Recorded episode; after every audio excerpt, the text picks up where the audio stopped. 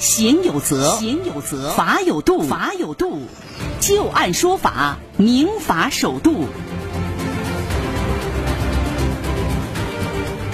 好的，欢迎大家继续关注收听由志金和律师张玉柱为您带来的就案说法。接下来，我们再来和大家说一个商户啊装修所引发出来的一场纠纷。因为在商业街的负一层装修散发出了刺激性的恶臭气体，造成对面商户的顾客身体不适。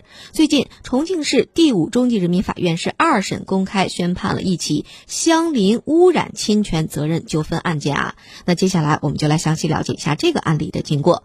甲公司和乙公司啊，都是从事青少年体育运动的培训机构，商铺位于空气流动性较差的某商业街负一层，两家培训机构大门相对，相距大概是十米。二零一九年七月一号，乙公司安排人员对他们的经营场地进行了装修铺设地胶，期间散发的刺激性的恶臭气味啊，导致甲公司在场的学员和家长以及教练都出现了不同程度的身体不适。甲公司于是带着身体不适的人员前往了医院就医检查，并且决定全面停课。随后，甲公司也是应部分学员的要求啊，是退还了部分的培训费，一直到二零一九年八月份。这个乙公司装修完毕，这甲公司才重新开了业。在此期间，甲公司先后向物业公司投诉，并且还拨打了幺幺零报警。那么，物业公司以及出警的民警都要求乙公司及时整改，但是呢，乙公司仍然按照原计划完成了装修。装修完毕之后啊，乙公司就委托具有专业资质的鉴定公司，对于他们的商铺内的空气质量进行了采样检测。检测结果表明，装修场地的总挥发性有机化合物含量超出了国家标准。物业公司组织协调解决纠纷，但双方没有就赔偿方式以及金额达成一致。甲公司于是向法院提起了诉讼。重庆市江宁区人民法院一审判决啊，乙公司要赔偿甲公司遭受的就医、停业、退费、经营利润等各项合理损失，一共是三万七千五百五十一元。乙公司以甲公司损失金额计算不合理，应该由第三人这个地交销售商来承担责任，自己不应该承担赔偿责任等理由，又提出了上诉。重庆五中院二审的时候认为，根据我国的环境保护法第四十二条的第一款啊，说排放污染物的企业事业单位和其他生产经营者应该采取措施，防治在生产建设或者是其他的活动当中产生的废气、废水、废渣以及医疗废物、粉尘、恶臭气体、放射性物质以及噪声、震动、光辐射、电磁辐射等对于环境的污染和危害。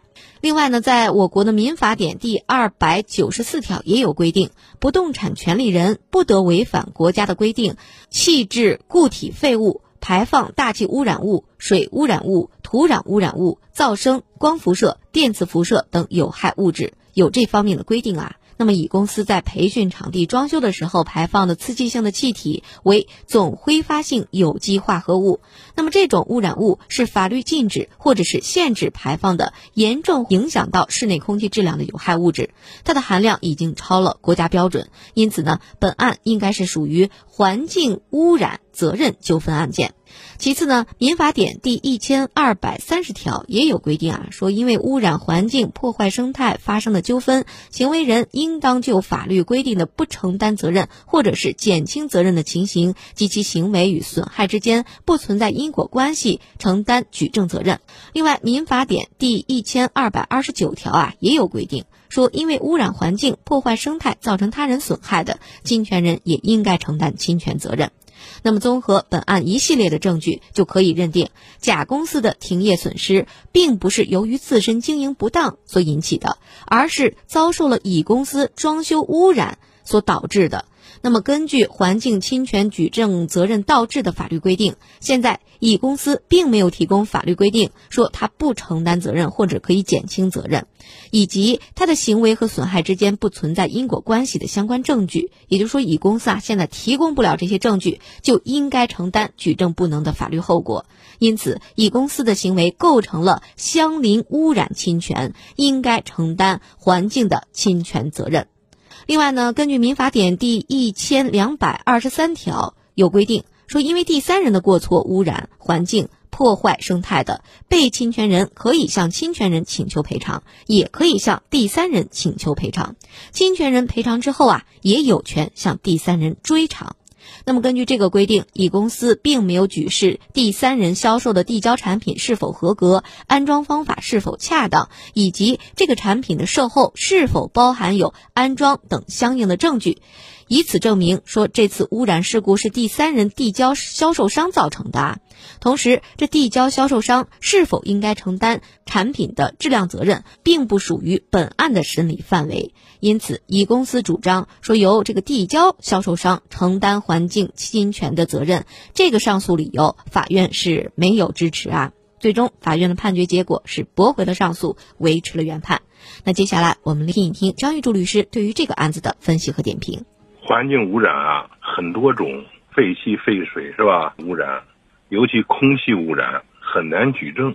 是吧？它因为什么散发这个空气呢？最后它就走了，就不存在了。首先要证明它这一块呢有空气污染，这第一个。